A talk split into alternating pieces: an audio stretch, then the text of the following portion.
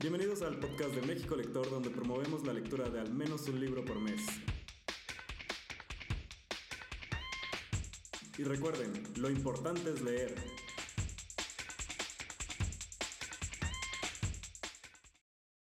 Damos inicio a este espacio contigo, Aura. Bienvenida, muchas gracias por acompañarnos. Y bueno, pues hoy este, aprovechamos este espacio para hablar de varios de tus libros que, que hemos ido conociendo, que algunos lectores de México Lector ya leímos alguno o dos libros. Y pues creo que este mes es especial pues para que comencemos este, a hablar de uno de tus libros que leí en la semana un tweet de que febrero es, pues, es especial para leer El día que aprendí que no sé amar, que es uno de tus libros, pero también podemos hablar un poco de Mar de Piedra, podemos hablar un poco de Anticítera, y por aquí también está Alex, que también es uno de tus lectores que nos estuvo recomendando mucho Mar de Piedra en algunos de los otros espacios anteriores. Entonces, pues damos inicio a este espacio, bienvenida y bienvenidos todos. Quienes quieran hablar pueden este, solicitar hablar aquí en el espacio y pues empecemos este jueves de libros y bienvenida. No, pues qué eh, gusto estar aquí. Eh, muchas gracias por invitarme. Eh, claro, podemos empezar con el día que aprendí que no sé amar si quieren. es muy eh, mercadotécnicamente óptimo el mes de febrero para ese libro, pero bueno, no es un libro para nada que sea excluyente de esta temporada del año, ¿no? Pero pues si quieren empezamos por ahí. Buenísimo. Sí, de hecho es un libro que, que creo que nos puede servir para varios que estemos a favor del 14 de febrero o que no lo estemos, pero sobre todo creo que porque abre el diálogo, o sea, cuestionarnos desde el título del libro, del día que aprendí que no sé amar. Eh, ahora me gustaría preguntarte, ¿tú crees que los libros nos ayudan a aprender a amar o es la experiencia o son estos, este, no sé, errores o oportunidades que nos damos? Este, ¿Qué opinas de esta parte? Yo creo que es bien complejo, ¿no? Porque la primera pregunta, por supuesto, siempre va a ser ¿qué significa aprender a amar? Es una eh, pregunta que yo creo que difícilmente va a tener una respuesta porque hay tantas experiencias amorosas como hay personas. Para lo que yo creo que pueden ayudar mucho los libros es para abrir perspectivas eh, diferentes a las que tenemos. Un libro, a diferencia de un tweet, por ejemplo, ya que estamos en Twitter, eh, te permite explorar los temas a mucha mayor profundidad y por lo tanto plantear muchas más preguntas, disyuntivas, caminos diferentes incluso exploraciones históricas, que es algo de lo que hago mucho en el libro. Y creo que todo eso lo que te puede brindar es perspectiva, ¿no? Eh, perspectiva si ya tienes el interés de buscar otras, eh, otros caminos sobre lo que estás haciendo, no, no necesariamente caminos eh, radicalmente distintos, ¿no? O sea, por ejemplo, en el libro, si bien hay una vertiente amplia que tiene que ver con las relaciones abiertas, no trata exactamente de eso, trata más bien de eh, cómo llegamos al momento histórico en el que estamos con respecto al amor eh, y qué supuestos cargamos porque vienen en el paquete por default de la educación que recibimos, ¿no? Y partiendo de eso, yo sí creo que los libros, o particularmente algunos libros, son una buena puerta para abrir caminos que obviamente tienen que ir acompañados de otras cosas, ¿no? Como eh, una introspección, una búsqueda personal mm, que es mucho más compleja que simplemente leer un libro. Imagínate, sería maravilloso que nada más leyendo tres capitulitos de un libro ya de repente tuvieras la solución a todos tus problemas. ¿Cuántas cosas en el mundo no estarían ya arregladas si de eso se tratara? Y más cuando se trata de sentimientos que están tan ligadas con nuestras propias historias personales, con cosas a las que a veces reaccionamos. Eh, incluso sin saber desde dónde estamos reaccionando, porque están muy imbuidas en, eh, pues, las maneras en las que nos hemos comportado toda la vida, los miedos que tenemos, etcétera. Entonces, yo creo que un libro por sí mismo no te soluciona la vida, pero sí que te da, digamos que un empujoncito para poder buscar caminos que después sí te ayuden mucho a llegar a alguna, algún objetivo, sea este cual sea, ¿no? Sea eh, relacionarme diferente, relacionarme mejor dentro de lo que ya estoy haciendo, no reaccionar de ciertas maneras que no entiendo, no sentirme un fracaso. En fin, hay, hay muchos caminos eh, posibles. De hecho, una de las frases que ahorita estaba repasando que me gustó mucho es esta de, sin la dosis de amor romántico del enamoramiento, se pueden evitar muchas desgracias. Y creo que es algo que uno se puede llevar después de leer tu libro, de entender qué es el amor romántico, de ver de qué hemos aprendido como amor romántico. Y esta parte de irnoslo cuestionando, pues creo que nos va construyendo pues ya un propio criterio. Y, y, yo sí creo que sí nos puede ayudar a evitar algunas desgracias. O sea, como que de todas maneras vamos a aprender ciertas cosas, pero pues el camino puede ser un poquito menos complicado. Sí, no, definitivamente, ¿no? Y en el caso, ah, por ejemplo, de hablar de desgracias, pues a veces son desgracias tan pequeñas como pensar que terminaste una relación y no te casaste y por lo tanto, Dios mío, qué fracaso, o peor aún, terminaste una relación en la que sí te casaste, ¿no? Y es así de que el fracaso por tres, ¿no? Y decir, ok, a ver, ¿por qué esto me importa tanto, ¿no? ¿Por qué socialmente tiene un peso tan grande? Eh, que es a lo que pues, se refiere esa frase, ¿no? ¿Qué entendemos por amor romántico y por qué cualquier cosa que se salga de ese guion de repente suena tan em, doloroso, ¿no? Y, se vuelve tan doloroso en la realidad, en la experiencia. Pues sí, e, esas pequeñas desgracias tienen mucho que ver con eso, ¿no? Y también, no sé, con cosas que pueden llevar incluso a una violencia dentro de la pareja. Eh, por ejemplo, la idea de que poses a la otra persona o, o, de que la otra persona de alguna manera se vuelve un ser parcial, parcialmente emasculado, emasculada, emasculada, cuando entra en una relación que ya solamente puede tener ojos para una persona y que si incluso eh, voltea a ver a, quien sea, ya de repente es un gran fracaso también, ¿no?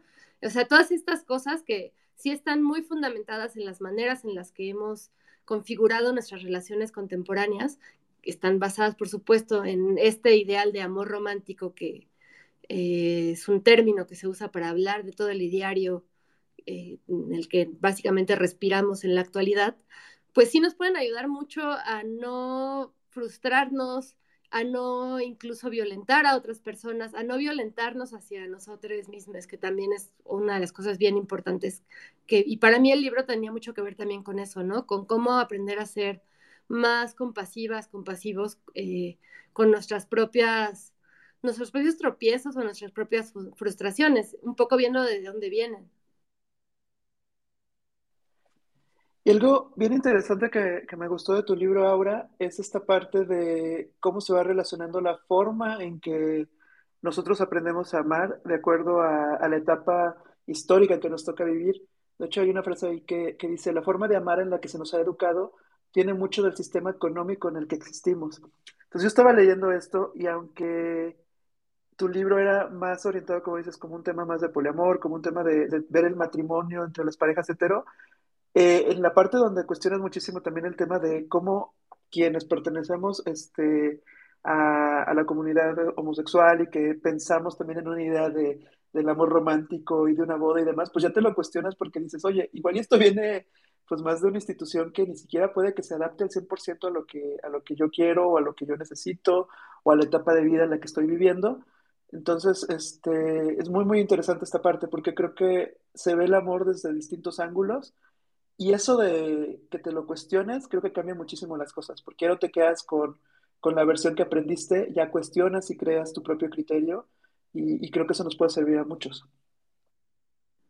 Sí, y creo que una cosa eh, que, me, gustó ahorita de tu comentario es la parte del histórica, ¿no? Como el simple hecho de cambiar un poco la lupa a otra época nos permite un poco aventar luz hacia nuestra propia época. O sea, yo pues cuando estudié letras clásicas, una de las cosas que disfruté más fue darme cuenta de que las instituciones que yo daba por sentado que eran más, digamos que homogéneas a lo largo de la historia, no lo eran, ¿no? Y la manera incluso en la que se concibe la belleza, por poner un ejemplo que pues no está en el libro, pero ¿en dónde está el foco de la belleza? Por ejemplo, en nuestra época el foco de la belleza está puesto en las mujeres y hay mucha gente que habla de cómo en la antigüedad clásica, particularmente en Grecia, el paradigma de la belleza era la de era masculino, ¿no? O sea, y eso es una cosa muy mínima que pues, quizás en nuestra vida cotidiana nos vale madres, no es como que nos vaya a hacer eh, cambiar nada, pero creo que simplemente en poder ver que las instituciones que damos por sentado no siempre han sido así, hay una parte que es muy liberadora porque nos hace pensar qué cosas se pueden cambiar, ¿no? O por qué esta imposición que parece que es naturaleza humana, porque muchas veces se hace pasar como tal, como naturaleza humana, como algo que responde a instintos que no podemos cambiar, pues muchas veces tiene mucho más histórico de lo que pensamos, ¿no? Y el matrimonio, pues es el ejemplo perfecto de esto, porque es una institución que ha variado muchísimo a lo largo de la historia, que en la vasta mayoría de su historia hasta la fecha no tenía nada que ver con amor, tenía que ver con otras cosas, eh, y que ahora, a partir de, pues principalmente el siglo XIX, de repente dio este viraje hacia pensar que es la única manera de comprobar el amor y que la única manera de tener un matrimonio que valga la pena es por amor, ¿no? Que son dos cosas que damos por hecho. El matrimonio es la prueba máxima del amor perdón, es que tengo un poco de tos, voy a estar este, silenciando mi micrófono porque, Dios mío, estoy enloqueciendo. Em, y al mismo tiempo el matrimonio es aquel lugar al que llegamos como eh, una vez en la vida, es una especie de ritual de pasaje hacia un mundo mejor, un paraíso.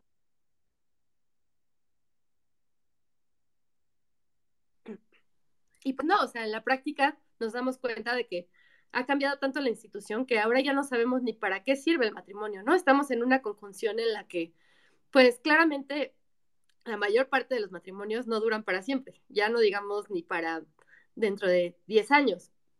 Eh, y eso, pues, era impensable el siglo pasado cuando había una serie de supuestos que tenían que ver con muchas cosas y también había otra cosa bien importante, que era que la gente se volvía adulta dentro del matrimonio, porque se casaban a una edad en la que no eran adultos, no las nadie, ninguna parte de la pareja solía ser adulta. Digo, muchas veces el hombre ya lo era, pero en general no eran así los matrimonios, eran matrimonios de gente muy joven, cuyo paso a la vida adulta sucedía adentro, cuya visión del mundo estaba totalmente eh, mirada a través de la relación del matrimonio.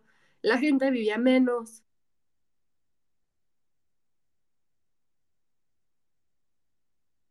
En fin, creo que eso aplica en muchas direcciones. Sí, y las relaciones humanas pues se han ido transformando, han ido cambiando y creo que estamos en una época en que lo estamos descubriendo. Yo creo que parte ahorita de tu libro llega en un muy buen momento porque inclusive las historias que ya vemos alrededor, o sea, en, en todos los medios ya ya no es un tema tan ligado a amor romántico, sino que ya cuestionan más el tema de relaciones humanas. Eh, yo, por ejemplo, les platicaba a varios amigos cuando estuvo esta serie que salió en Netflix de Smiley, que, que es española. Eh, yo tenía como muchas reservas de verla porque dije, híjole, va de amor romántico y de la pareja gay, que son felices y demás. Pero lo que me encantó de esa serie fue que exploró otro tipo de relaciones, el de la pareja de, que ya están casados, este, una pareja de mujeres que también tienen otro tipo de problemas. Y creo que es bien importante eso, como de estar abiertos a conocer las diferencias que hay en el tipo de relaciones humanas que, que llegamos a tener y, y, que pues no todo va a encajar como en lo que creíamos natural, en lo que creíamos tradicional. Ahorita lo que comentabas, creo que muchas veces uno se casa con una idea de que es tu objetivo de vida, el que te cases ya es como de ya, hiciste lo que tenías que hacer en tu vida, este, acabaste una carrera, te casaste, tuviste hijos, etcétera, formaste una familia. Y ahorita, pues, el, mundo actual nos está poniendo distintos retos de que, de que no es así. O sea, el mundo ha cambiado bastante y, creo que sí nos debemos de cuestionar más, pues, qué es lo que queremos lograr realmente para nosotros y ser felices, pues, en la manera que lo, que lo queramos hacer. Incluso en, un, en una perspectiva todavía más amplia, eh, recordando un poco la frase que decías, ¿no? De que el sistema, la forma en la que nos relacionamos tiene mucho también que ver con el sistema económico en el que nos desenvolvemos. Eh, pues sí, claramente el hecho de que tengamos cada vez más relaciones, no solamente de pareja, sino incluso la cantidad de gente que conocemos en la cotidianidad es muchísimo más grande que la que conoció, por ejemplo, nuestros padres o la que conocía la gente en el siglo XIX. O sea, la clásica historia de Jane Austen en la que llega un extranjero al pueblo y todo el mundo eh, se desgreña porque pues nadie pasa, nadie nuevo pasa por ahí, ¿no? En eso ya no vivimos, vivimos en un mundo en el que nos relacionamos con muchísima gente, no necesariamente en persona, pero pues sí en, versión digital, eh, pero muchas veces sí en persona, porque además cambiamos de trabajo constantemente y cada ingreso a un nuevo trabajo es el ingreso a un nuevo em, cúmulo de personas. Eh, todos esos factores que tienen mucho que ver con el momento del capitalismo en el que estamos, claro que va a impactar la manera en la que nos relacionamos, ¿no? Va a impactar el hecho de que tengamos, digamos que, lo voy a decir muy burdamente, más opciones, ¿no? O sintamos que tenemos más opciones, o sintamos que, eh, que hay que explorar más cosas. En fin, todo eso viene de algún lado, ¿no? Viene de un mensaje de los medios de comunicaciones, pero también viene del hecho de que las condiciones en las que nos desenvolvemos en la cotidianidad han cambiado muchísimo. Eh, y no va a ser lo mismo que pues la pareja que vivía en una pequeña comunidad eh, que iba a ser duramente sancionada si se separaba en algún punto de su vida, eh, que la pareja ahora que ya es una cosa bien volátil y que puede o no sobrevivir a lo largo del tiempo o puede terminar y pues, si bien sí hay obviamente consecuencias grandes sociales, tampoco es el fin del mundo, ¿no? Nadie, tu mamá no te va a dejar de hablar probablemente o quién sabe depende de tu mamá, pues, pero no es ya esta sentencia de muerte divorciarte y entonces eso propicia una serie de rotaciones que tienen también mucho que ver lo que lo que decía, ¿no? Con el hecho de que el capitalismo nos dice todo el tiempo que tenemos que conseguir un mejor producto y que eh, todos los productos están, digo, que susceptibles a estar en un periodo de prueba.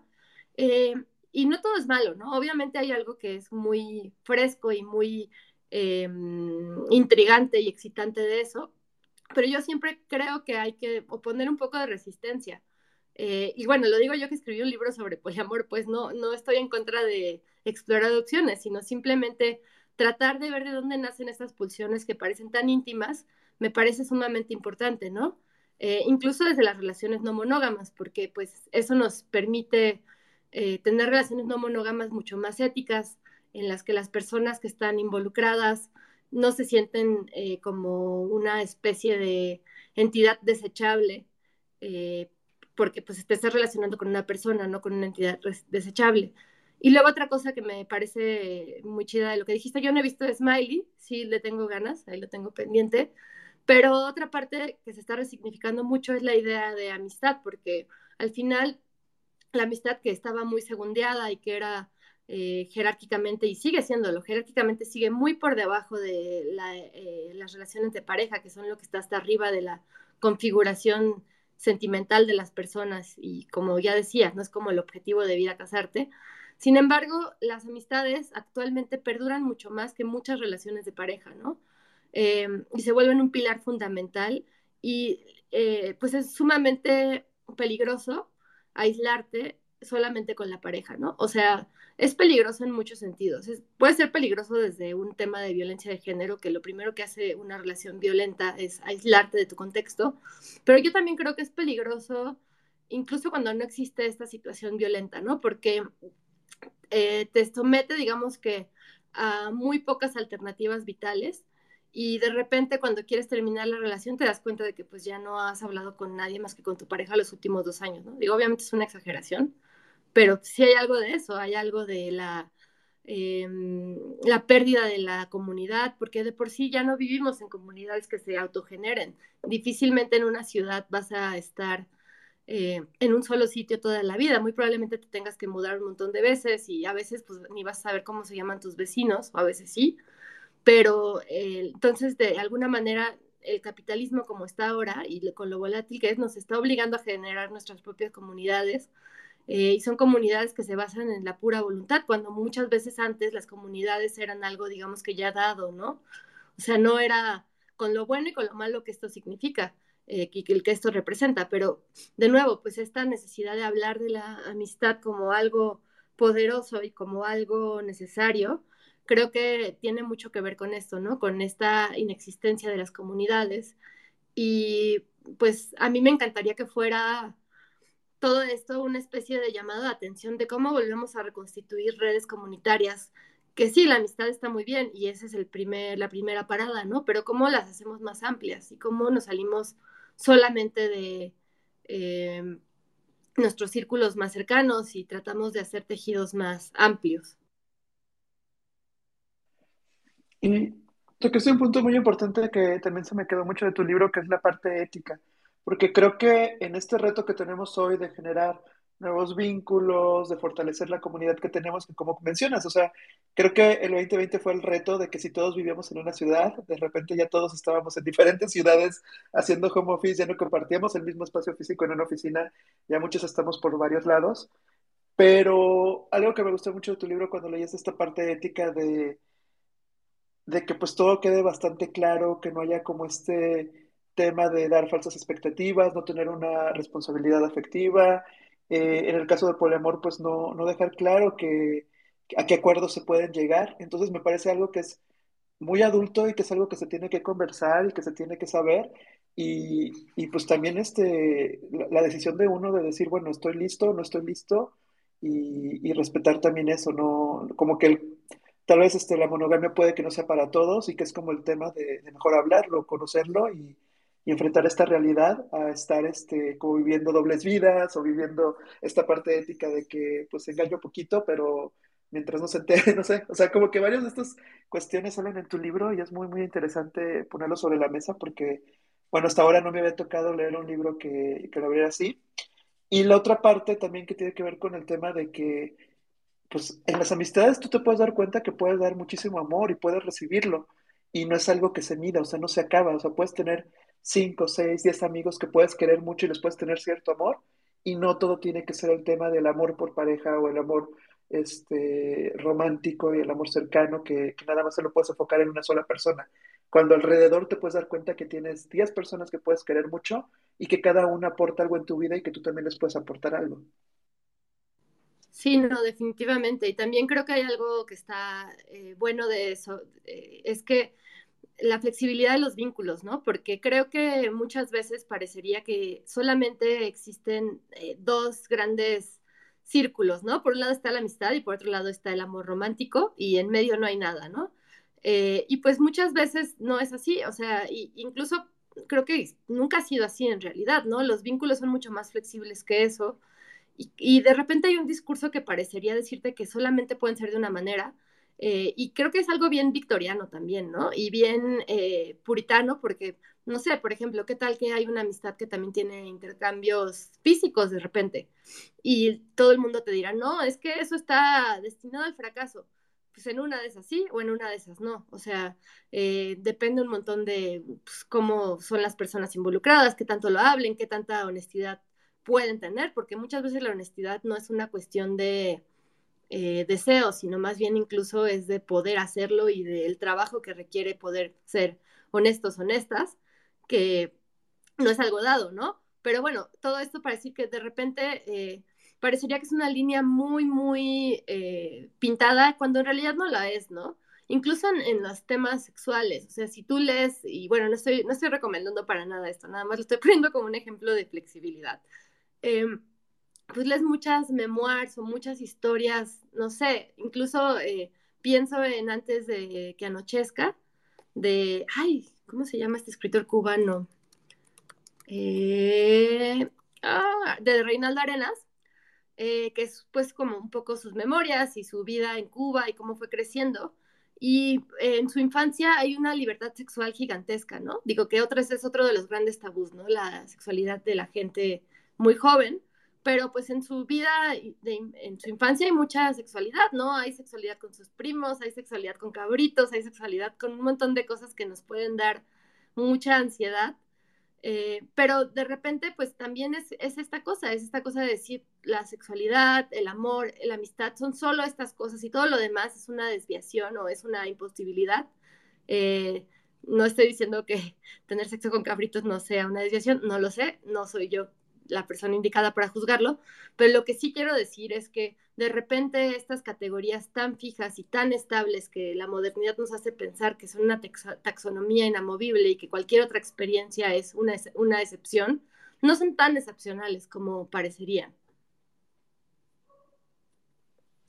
Y es este punto donde tu libro pues, nos ayuda pues, a, a, a entenderlo o cuestionarnos o nos va llevando de la mano, pues en una parte a mí me encantó porque era como la parte histórica, la parte, la parte de experiencias, la parte de, cómo vas avanzando en, tu libro.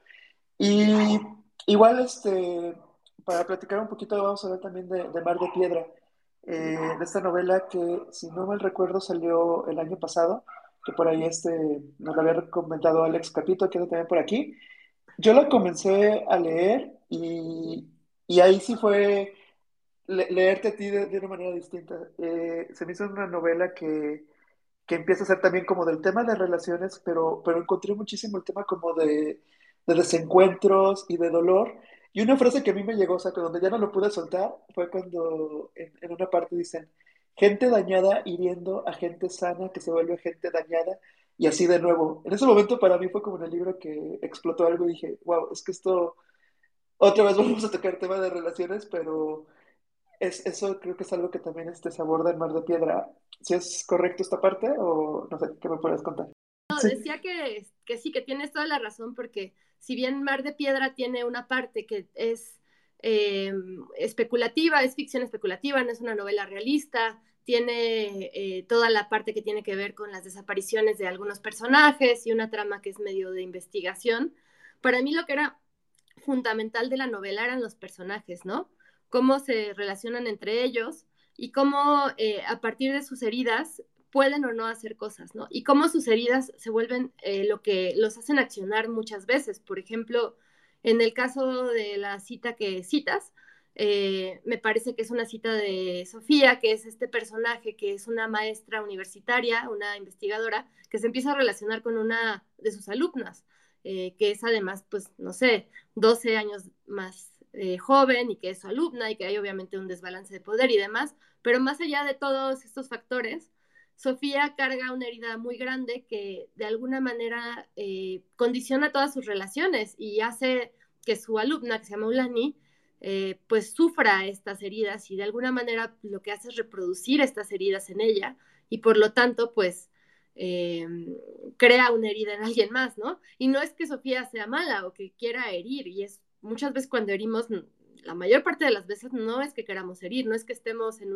una cruzada maquiavélica para joder al prójimo, sino que eh, nuestras propias heridas no exploradas o que no están sanadas del todo nos hacen eh, llegar a espacios en los que hacemos que las otras personas pasen por situaciones muy desafortunadas que no podemos controlar. Entonces, para mí, pues sí hay algo eh, en común entre estos dos libros que son tan diferentes, ¿no? uno es un ensayo que es un ensayo escrito de una manera muy sencilla y muy cercana y como dices, que reúne mucho experiencia, pero también que tiene una investigación histórica y que quería que fuera un libro que se pudiera leer eh, pues de una manera muy divertida, porque pues de por sí son temas bien complicados y bien dolorosos, pues mejor hay que divertirnos.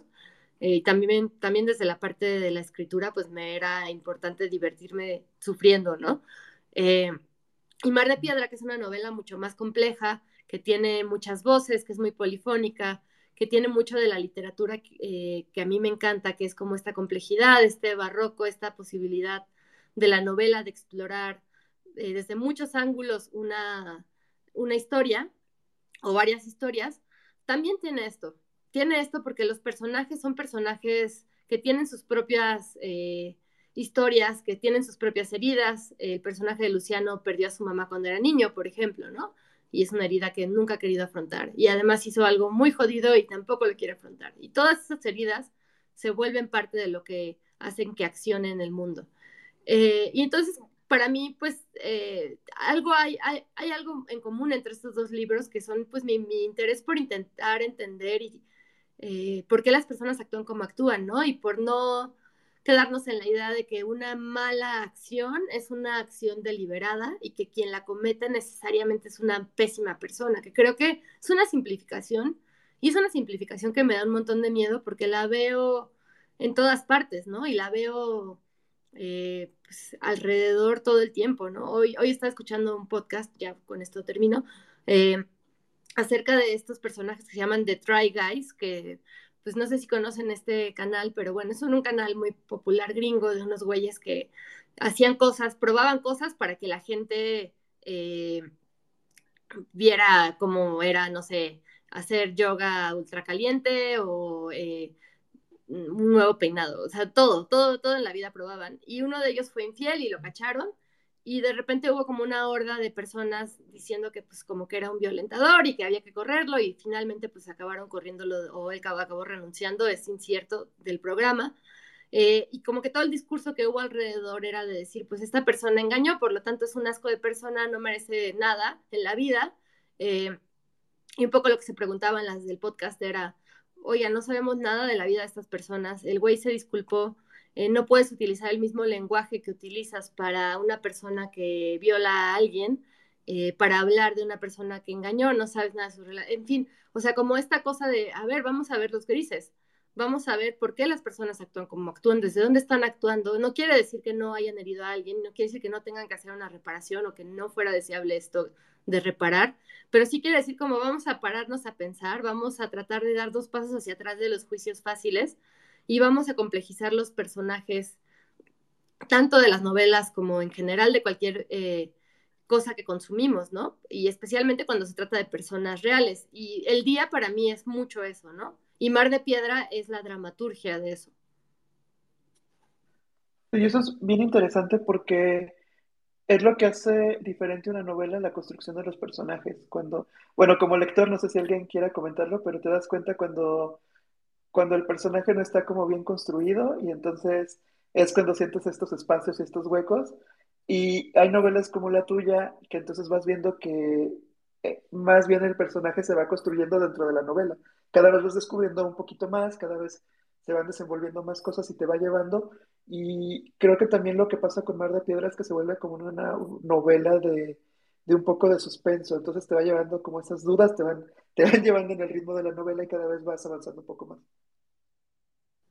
Sí, y sí, definitivamente sí es una novela de suspenso en muchos niveles. Yo, yo siento que hay algunas novelas y a las que, no sé, pienso que quizás pertenece Mar de Piedra, en las que el suspenso viene de diferentes lugares, ¿no? Por un lado, el suspenso en esta historia viene de que Eloísa, el personaje desaparecido, la personaje desaparecida 10 años antes, eh, pues no dejó ningún rastro, digamos, parecería, ¿no?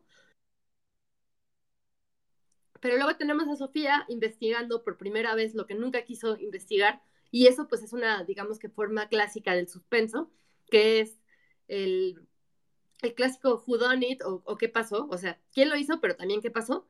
Pero luego tenemos otro nivel de suspenso que es entender a los personajes, ¿no? Eh, hay muchas personas que dicen que cualquier novela es una novela de suspenso en ese sentido.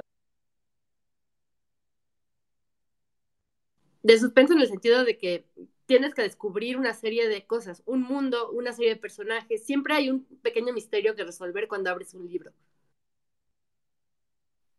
Sí, creo que Mar de Piedra entra en esta categoría de ir resolviéndolo y, también aparte con lo que comentas, o sea, eh, el tema de las desapariciones, pues también te deja como esta parte de los adioses que no se pudieron decir, todos los temas inconclusos, como que desde que la comienzas a leer te empiezas a, cuestionar eso de por qué no lo hicieron, por qué no tuvieron oportunidad y cuántas cosas uno en lo personal también como que va dejando inconclusas y amistades que dejas de ver o, o en el tema, por ejemplo, digo, no, no es como muy relacionado, pero ahorita que platicabas el tema de los vínculos, creo que también ahorita en esta sociedad donde generamos vínculos muy rápidamente y de manera digital y todo, pues hasta el tema del ghosting, que de repente alguien por alguna razón ya no te quieres volver a hablar y ya dejas de contestar, dejas de escribir y nos, y nos ha pasado que lo hagamos o que nos lo hagan y lo vemos como tan, tan cotidiano ya cuando es un tema de, de pues también como de ausencias y, de no hacer cierres y que creo que vamos dejando muchos hilos sueltos por ahí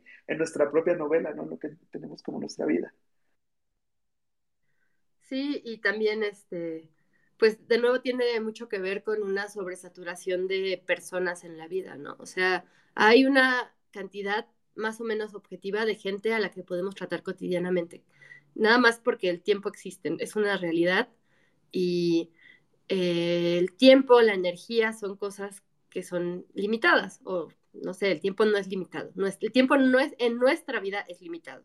El tiempo en general quién sabe si lo sea, preguntémosle a algún físico. Eh, pero pues en el caso, por ejemplo, del ghosting, de repente hay una ambición de abarcar el mundo entero que después se vuelve improcedente, ¿no? Y, y, por otro lado, pues hay una incapacidad de terminar los vínculos, como dices, ¿no? Todas las cosas que no terminamos por cerrar, que no tenemos eh, pues la capacidad de articular con lenguaje ya sea escrito o hablado, y que sí tenemos la capacidad de articular desde otro, otra forma de lenguaje, que es el lenguaje de la ausencia, porque pues finalmente dejar de hablar de alguien o bloquearlo de todas partes, pues también es comunicación, o sea, es una comunicación que pues no te, necesariamente te encanta, eh, si tú lo recibes, pues suele ser bastante desconcertante, pero también es una forma de comunicación, ¿no? Em, no hay manera de no comunicar. Y pues para mí la, la novela Mar de Piedra, pues sí trata más bien de estas grandes ausencias. Obviamente hay ausencias mucho más violentas que otras, por ejemplo, la ausencia de una persona desaparecida, como es el caso de Eloísa, que ha desaparecido en la novela eh, y que pues dejó ausencias tan grandes como cualquier persona desaparecida deja, ¿no? Que es la ausencia de un sentido, la ausencia de un relato coherente con el cual eh, justificar esa ausencia, eh, que es pues básicamente en lo que vive Sofía, es un loop, es el loop de no entender qué pasó y de no perdonarse, porque no puede perdonarse en tanto que no logra construir un relato acerca de qué hubiera pasado si tal cosa, qué hubiera pasado si la ausencia no existiera. Eh, y, creo que ese es un tópico humano que ha estado en, ha recorrido un montón de momentos históricos, ¿no? Por ejemplo, en la novela se habla de cómo los griegos, eh, cuando alguien desaparecía en el mar, decían que estaba eh, condicionado o condicionada a volverse un, eh, un súcubo, un espectro que no tenía descanso, porque pues sí, si no hay un ritual de por medio, o sea, la muerte en el mar es lo peor que puede pasar porque ni siquiera tienes un cuerpo, no, no hay nada que te asegure que la persona murió y todas las los factores racionales pueden decirte esa persona evidentemente está muerta, pero eh, de alguna manera esa esperanza o esa necesidad de una prueba fáctica no va a llegar de ninguna forma y por lo tanto, pues de alguna manera lo que se crea ese sucubo que mitológicamente existía, también es un sucubo real. Es esa eh, presencia que va a seguir estando ahí porque no hay manera de que desaparezca, no hay condiciones para elaborar un discurso que te haga decir, sí, esa persona está muerta. Y eso es lo que le pasa a Sofía. O sea, sabe que Eloisa ya no está. Hay una estatua de Eloisa en el Paseo de las Estatuas. Ella ni siquiera cree que las estatuas sean personas reales. Eh, y por lo tanto, ¿cómo le da sentido a todos esos años de ausencia y cómo le da sentido esa desaparición, a las cosas que dejó que pasaran y que no, no tuvo la capacidad de afrontar? ¿Y cómo se perdona por no haber tenido esa capacidad? Y eso para mí es una pregunta bien grande que eh, todas las personas nos hacemos en algún punto, ¿no? ¿Cómo me puedo perdonar por esta cosa jodida que hice? Que pueden ser cosas muy pequeñas o cosas muy grandes, pero esta culpa puede ser algo que lleva a la locura. Sí, toda esta falta de certidumbre y, y como dices, la culpa y este fantasma que podemos cargar toda la vida y que creo que todos hemos vivido esta parte de que de pronto ya le dejamos de hablar a alguien o lo dejamos de ver o ya no sabemos y nos quedamos sin respuestas. Y otra parte interesante que también este, podemos encontrarnos en Mar de Piedra es este tema de, de estos mapas que que también este, definen el destino de los personajes y, cómo se relacionan con ellos. Creo que es bien interesante abordar este tema de qué es el destino, si existe, si ya está todo eh, predefinido, marcado y, bueno, también creo que es algo que, que, aborda bastante bien la novela porque juega parte de, de darle un poco de certeza a los personajes. Sí, y de nuevo, eh, no sé, a mí me encantan estos temas eh, que son muchísimos, obviamente, y a veces son un poco clichés, de las preguntas que siempre se han hecho las personas, ¿no? Una de las grandes preguntas a lo largo de la historia es el destino. ¿El destino es algo dado o es algo que podemos descifrar, ¿no? Y, y viene, no sé, incluso piensas en los oráculos griegos y un poco se trataban de eso, ¿no? ¿Cuál va a ser el destino de, de esto si hago tal cosa? Eh, o, ya hay un destino dado y por lo tanto hay una entidad que me puede decir cuál es el mejor camino que puedo seguir porque pues el destino existe, ¿no?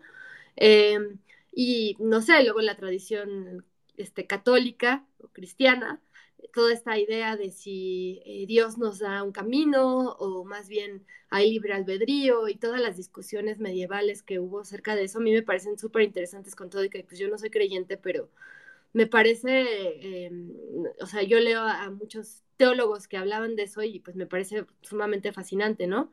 Y entonces estos personajes en la novela que están pasando en momentos, digamos que de una coyuntura fuerte Sofía, porque pues conoce a esta alumna suya eh, y le cambia un poco el esquema de su gran soledad y además la obliga a volver a ver la historia de, de Eloísa y de empezar a investigar. Luciano, que está tratando de regresar al mundo después de haber dejado de beber, eh, que era un factor que determinaba toda su historia. Y eh, Ana, que está saliéndose de casa de su mamá por primera vez porque pues ahí recibió muchísimo abuso. Están en, una, en un momento de su vida en el que no saben exactamente hacia dónde van. O sea, de repente hubo como un viraje de veleta y de repente pues se preguntan hacia dónde va el asunto, ¿no? Y en eh, la novela existen esta, estos matangs, que son una especie de mapa del destino para quienes creen en ellos. O como dijo Almadelia Murillo cuando presentó el libro, me gustó mucho como lo dijo, dijo que para que quienes estén alfabetizados en esta lectura eh, puedan saber hacia dónde va su destino, ¿no? Es decir, tienes que saber leerlos. Luciano, que es un gran creyente y que busca muchas respuestas, pues claro que se va a abocar a su matán, ¿no? Porque lo que él quiere es que alguien le dé una respuesta de hacia dónde va el asunto. Se siente muy perdido. Ana, que lo que está haciendo es huir de una situación de maltrato y está más en una em, en un viaje de supervivencia reptiliana que en otra cosa, pues no se va a parar a ver eso, ¿no? Lo que va a hacer va a ser correr y moverse. Y Sofía, que es una escéptica por naturaleza, pues no cree en absoluto en la idea de destino, cree que todo es racional. Eh, entonces son tres, tres, personajes que están parados en un espectro bien diferente de su matang, digamos, y de su propia lectura del mundo y del destino. Eh, y toda la novela, a mí me gustaba la idea de que funcionara como un gran matang de estos tres personajes y que la imagen que se reproduce un montón, que es un solo matang, pues tuviera que ver con esto, ¿no? Con dónde se unen estas tres historias y dónde se unen estos tres caminos. Pero al mismo tiempo, desde que empecé a escribirla, a mí me quedó claro que yo quería hablar de la idea del destino y quería hablar de por qué a las personas eh, la idea del destino les vuela tanto a la cabeza, ¿no? Y le ponen todas sus canicas a esa canasta a veces, ¿no? Y lo pienso, pues ahora, eh, no sé, pues los horóscopos son una manera de hablar de ese tema que, pues todos y todas escuchamos con cierta frecuencia. Yo no creo en los horóscopos, aunque escribí horóscopos mucho tiempo y quizás justo porque no, o sea, ya no creía y cuando escribí horóscopos, pues menos creí. Em, pero entiendo muy bien por qué un horóscopo puede ser tan reconfortante, ¿no? Y por qué eh, sí tiene mucho sentido que queramos leer la vida un poco desde allá o que sí nos den algunas evidencias de cosas que nos parecen apremiantes conocer, ¿no? Por muchos motivos, pueden darnos evidencias eh, porque nos hacen más perceptivos, perceptivas de lo que de hecho ya estamos viviendo, porque nos obligan a reconsiderar cosas, en fin, o sea, no, no, o sea, se puede leer de muchas maneras, se puede leer desde la parte más mística o se puede leer incluso desde la parte más racional, eh, que volviendo un poco a la novela, pues también se cruza con la idea del azar, el azar existe o el azar es destino, ¿no? Nos encontramos con alguien porque el azar nos puso en un lugar y a la otra persona también, o nos encontramos con alguien porque eh, es el destino y teníamos que encontrarnos con esa persona, ¿no? Y entonces un solo suceso, un mismo evento se puede leer como sincronicidad, si lo hablas como desde esta perspectiva mística, o como un encuentro, eh, pues que sucedió y ya, ¿no? Y qué bueno y hagamos algo con eso, ¿no? Y excelente suerte, cinco estrellas para este día, ¿no? Eh, y todos esos temas que están entre la mística y lo racional eran temas que me interesaba muchísimo explorar en la novela.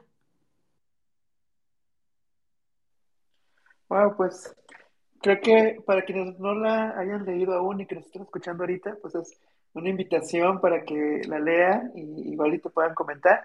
Y de hecho, mencionas una palabra bien interesante, lo de sincronicidad, que muchas veces en México lectores este, la mencionamos, inclusive en las reuniones entre lectores, el tema de, de, que sentimos muchas veces que los libros nos eligen. O sea, eh, tú no sabes, por ejemplo, a mí me pasó con tu libro del día que aprendí que no se ama, que me eligió que lo leyera en unas vacaciones, estando este, allá en Mazunte, y como que estaba todo el escenario perfecto para tener la paz mental de leerlo y tal vez curar ciertas cosas, entender otras, y, y para mí ese es uno de esos libros que, que, me eligieron en cierto momento.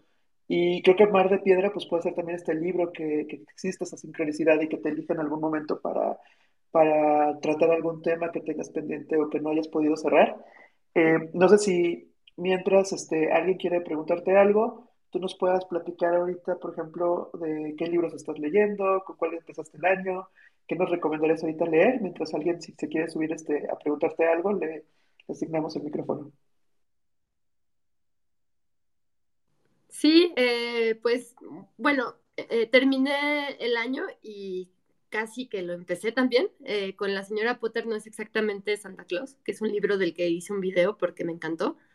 Eh, es uno de estos libros que no entiendes de dónde salieron, de qué este agujero del conejo salió, porque es tan enloquecido y tan diferente a otros libros que simplemente no pude contenerme de hablar de él y hablé de ese libro con muchísima gente, ¿no? Y, lo relaciono ahorita un poco con la idea de que los libros te encuentran eh, después de escribir Mar de Piedra y como dijiste salió en agosto del año pasado, ya no tiene todavía un año, pero pues ya tiene sus buenos siete meses, eh, pues me pregunté cómo quería escribir ahora, ¿no? O sea, pues eso pasa mucho, escribes un libro y, tu mente empieza a pensar cómo diablos voy a hacer el siguiente, tal vez ya no voy a escribir nada nunca más, ¿no?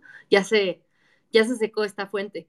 Eh, y la señora Potter no es exactamente de Santa Claus, me dio muchas intuiciones interesantes, porque es un libro extremadamente divertido. Me reí, me la pasé increíble, quería saber qué pasaba. Tiene como tres millones de personajes, de verdad es así increíble la cantidad de personajes y de historias que cuenta. Y no te deja de divertir en todo el tiempo. Y, de verdad la palabra divertido es una palabra que siento que está súper subvalorada. Eh, y, en especial, pues no sé, hay ciertas corrientes de libros que no digo que están mal, también me gustan, pero que son como la violencia y algo acá bien rudo y bien este eh, trabadote intenso, que mm, definitivamente no dirías es un libro divertido, ¿no? O sea, creo que muchas de las cosas que había estado leyendo no me parecían divertidas, me parecían otras, tenían otras virtudes que no eran esa.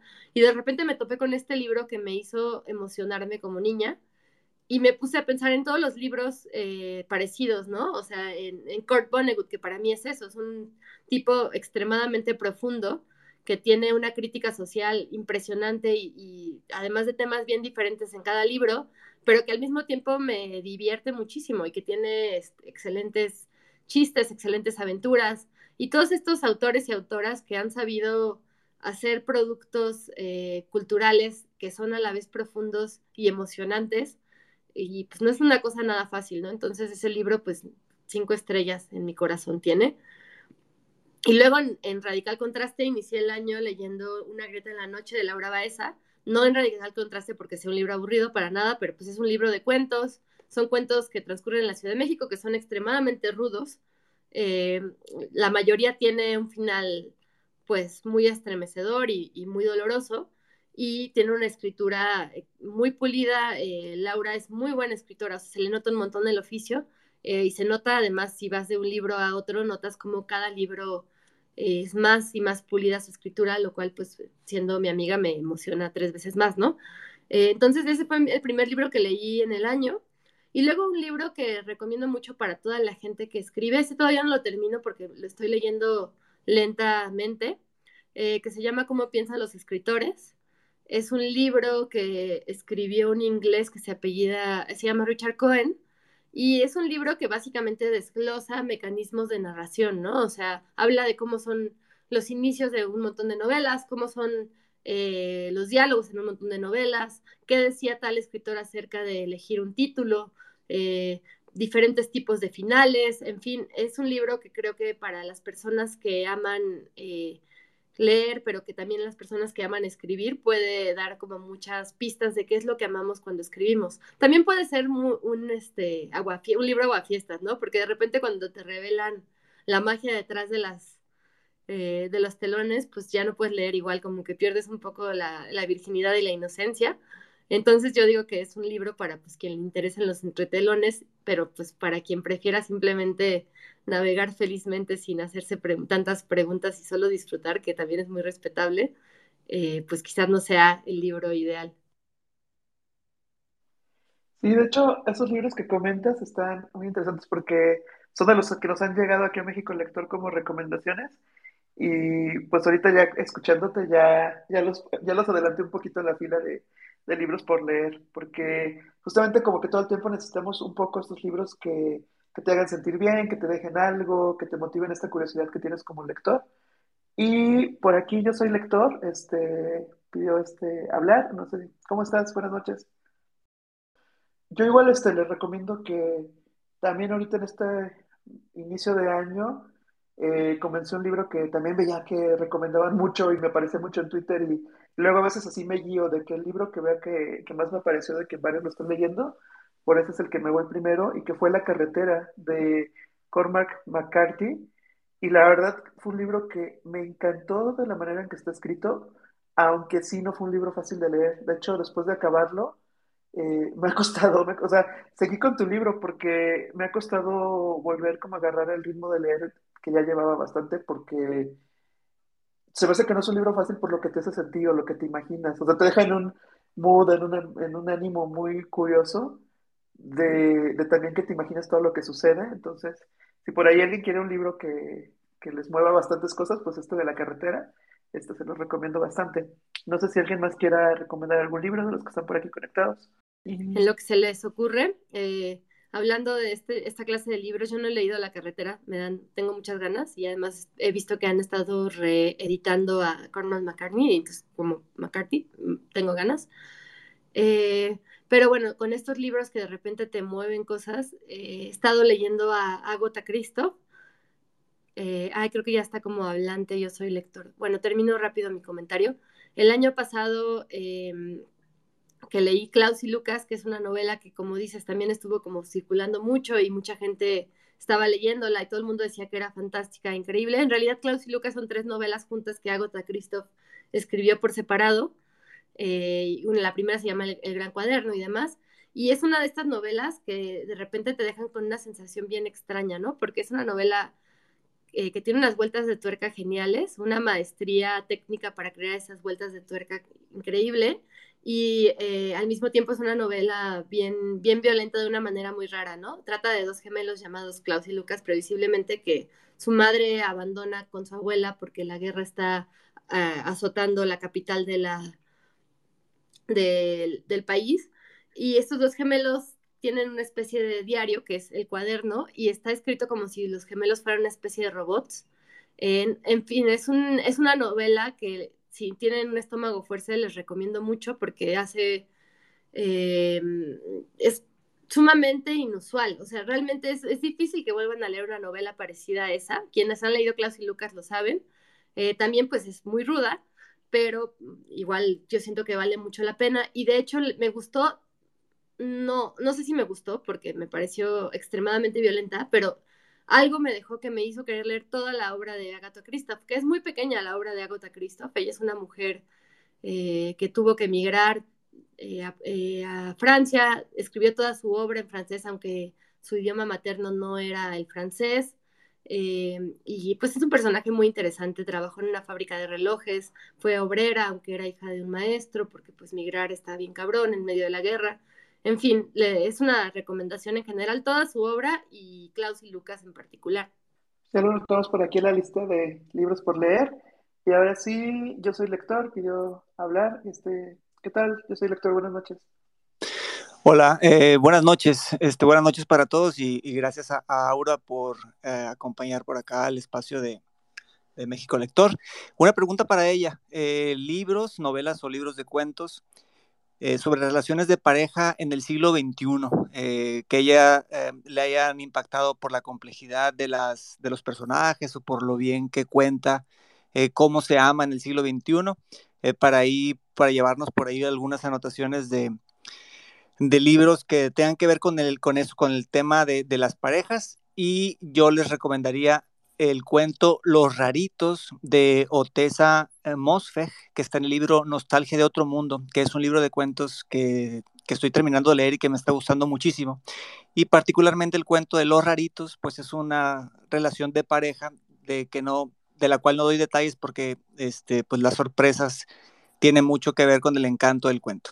Entonces ahí está la, pregunta y pues gracias por, por el micrófono. Ay, lo voy a, lo voy a buscar. ¿De Otessa Moshfegh? Sí, bueno, creo que, creo que sí. Em, sí.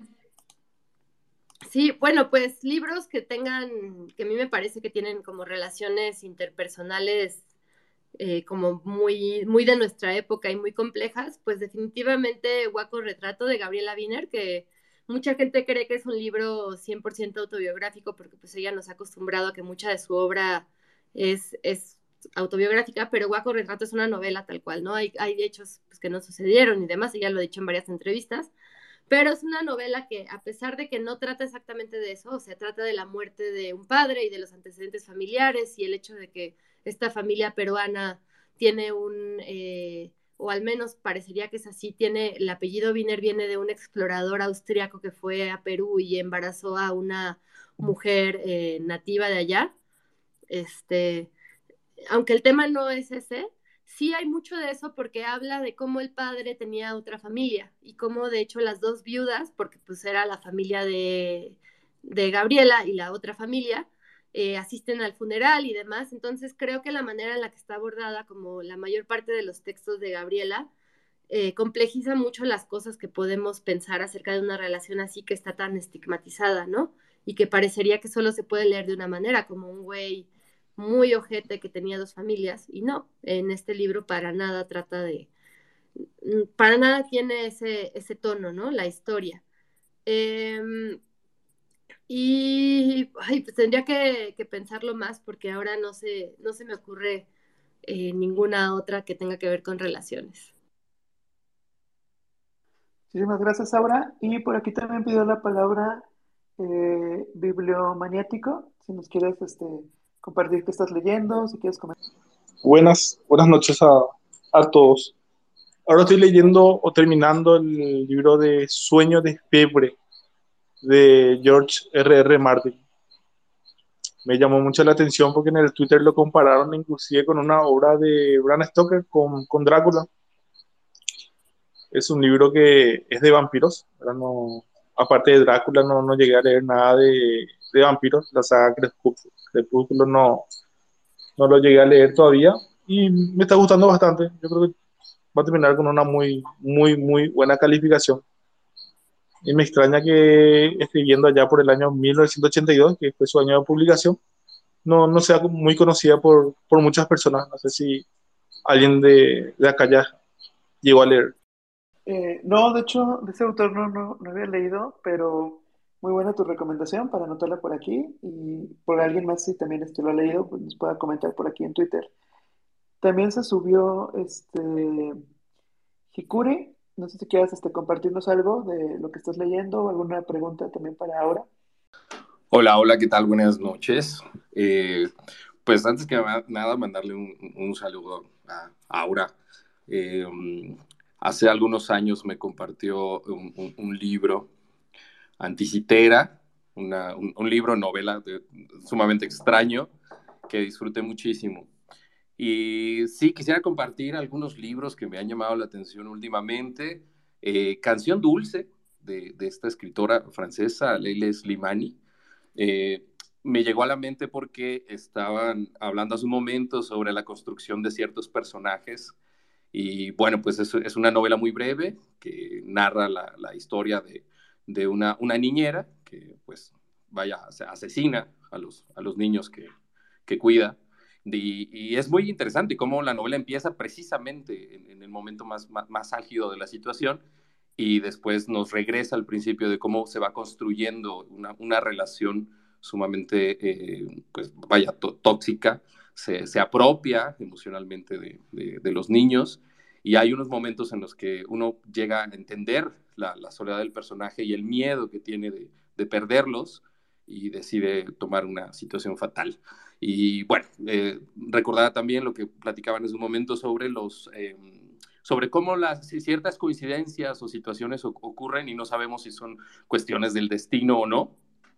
Eh, a partir de, de, esta novela de Anticitera, eh, recibí la, una, una, amiga, una amiga escritora también, Brenda Ríos, me recomendó un libro que se llama, este, bueno, de Vivian Gornick, Apegos Feroces. Me parece bien interesante que eh, el libro de El día que aprendí que no sé amar, de, de Aura, inicia precisamente con, con un, un epígrafe de, de, Vivian Gornick. No, no, estoy empezando el libro y la verdad es que me, me, está gustando mucho, pero bueno, solo quería comentarlo y también recomendar este, este libro de Lele Slimani, porque creo que a veces vale mucho la pena introducirse en estas novelas que, que nos recuerdan que hay personas, ya vemos, personas sumamente eh, ¿cómo, decirlo? Eh, que se acercan demasiado a otras personas y terminan por hacerles daño sin, sin quererlo, como lo mencionaba ahora hace un momento. Ay, muchas gracias y qué padre que leíste Anticitera y, y te significó algo. Es una novela eh, que no es para todo el mundo, definitivamente es una novela muy rara, como, como, dijiste. Eh, y cuando digo rara es que es verdaderamente rara, ¿no? No tiene arcos. Eh, los únicos personajes que perduran durante toda la novela son las máquinas y ni siquiera la misma máquina necesariamente, ¿no? Entonces, pues para mí es, es, una novela a la que quiero mucho, pero pues sí, yo sé que es como el hijo raro de la familia, la hija rara. Por aquí también este, pidió la palabra Víctor y luego Alex. Víctor, si nos quieres compartir este qué estás leyendo o algún comentario para Aura. Eh, hola, ¿qué tal? Buenas noches. Eh, bueno, yo, de hecho, yo terminé el año y empecé el año eh, leyendo Mar de Piedra y este, y pues, o sea, sí me gustó bastante. no sé, es muy curioso cómo llegué a Mar de Piedra, porque de hecho, o sea, justo fue como por culpa del algoritmo, porque este un día estaba así como, ya sabes, checando el feed de Twitter y me apareció el tweet que tienes, este, ahorita como, este, pineado, no sé, como destacado ahí. Y este, y lo guardé, o sea, como que le tomé una captura porque se me hizo interesante así como que la sinopsis. Y este, como que dije, ah, bueno, o sea, como que...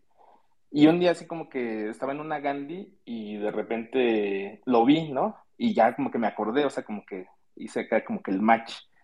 Este, y pues ya lo compré y lo, lo, leí, fue con el que terminé el año y con el que empecé el año. De hecho, el, libro ahorita se está como, este, me lo llevé este, a la playa y entonces este, un día llovió y está todo hecho chicharrón, pero lo disfruté bastante. Y después de ahí, este, bueno, no lo leí, pero lo, lo escuché en, en audiolibro, el del día que aprendí, y también, o sea, también me gustó un montón. Este, eh, me gustó porque siento que te invita eh, no solo como que a reflexionar sobre, sobre el amor y sobre las relaciones y sobre las expectativas que tienes, sino que mm, también, este, o sea, justo te invita a darte cuenta que hay otras formas de interactuar este, con, tu pareja o con otras parejas o, este, no sé, como con, con, los, con los demás. Este, y bueno, pues ya, o sea, me declaro como, como tu nuevo fan. La verdad es que me gustaron mucho los dos libros. Eh, también el año pasado leí un libro chiquito de cuentos que se llama Pajarito de Claudio Ulloa. No sé si lo hayan leído en algún momento. Está muy, muy padre, muy cortito. Este, los, los cuentos son como muy, muy bonitos. Cada uno dura como tres o cuatro páginas, a lo mucho. O sea, son, es muy fácil de leer. Este, y ahorita no tengo, bueno, este, estoy por leer la recomendación que, diste de, la señora Potter. Este, y pues yo creo que ya, eso sería todo. Muchas gracias. No, al, eh, contrario, Víctor, muchas gracias por contarme eso. Me emociona mucho saber que el algoritmo sirve, ah, no, es cierto, que descubriste por el algoritmo los libros y que, eh, pues, que pudiste conectar con ellos. Eh, a mí el audiolibro del día, la verdad es que no me gusta, y tampoco el de Mar de Piedra, pero bueno, supongo que eh, es a quien le funcionen, ¿no? A mí no me gustaron, eh, especialmente en el día, no me gusta mucho la persona que lo lee, pero creo que es porque es un libro que me imagino leído en mi propia voz, porque tiene mi propia voz ahí, ¿no? Es muy transparente. pero bueno, me da mucho gusto saber que a ti sí te transmitió el contenido del libro más allá de los peros que le pueda poner yo al audiolibro. Y el de Claudio yo lo tengo aquí y no lo, no lo había leído, pero ahora lo se me antoja eso de que son cuentos cortos. Eh, de repente siento que hace falta eso, ¿no? Como entre novelas gigantes como La señora Potter que tiene 600 páginas, un libro un poco más eh, amable en la longitud. Y sí, de hecho los cuentos cortos son buenísimos como para retomar el gusto de, leer y si te estancaste en un libro lo puedes pausar, te vas uno de cuentos cortos y vuelves otra vez a leer. Y bueno, por aquí anda este, también Alex Capito, uno de los grandes lectores de México Lector que lee bastante y que fue quien nos, este, habló en uno de estos espacios de Mar de Piedra. Alex, ¿cómo estás? Hola, buenas noches, muchas gracias, buenas noches a todos. Yo, pues, yo terminé el año con Mar de Piedra y, me encantó. Yo, yo, yo no te conocí ahora y la verdad creo que es una novela que, eh, pues, en el país en el que vivimos, en la ciudad en el que vivimos, tocas un tema, pues, eh, pues muy sensible, o sea, en donde diario desaparecen eh, mujeres, sensibiliza muchísimo esta situación. Yo no sé si esa era pues parte de la intención por, por, cómo está escrito, ¿no? Por los personajes, cómo llegan, pero a mí me llevó a eso, ¿no? A sensibilizar el, el gran tema de las desapariciones en, en nuestro país y, y bueno, la, la, novela me encantó y yo llegué a, al, al, libro del día que aprendí que no sé amar, pero tengo que confesar que yo no sabía que era un ensayo, pensé que era otra novela y cuando lo empecé a leer me atrapó inmediatamente, pero es de esas esos eh, libros que, que, que, confirman la magia de la literatura, que la literatura te lleva a retar tu, tu, pensamiento, a retar tus paradigmas, a retar tus convicciones, a cuestionarte lo que crees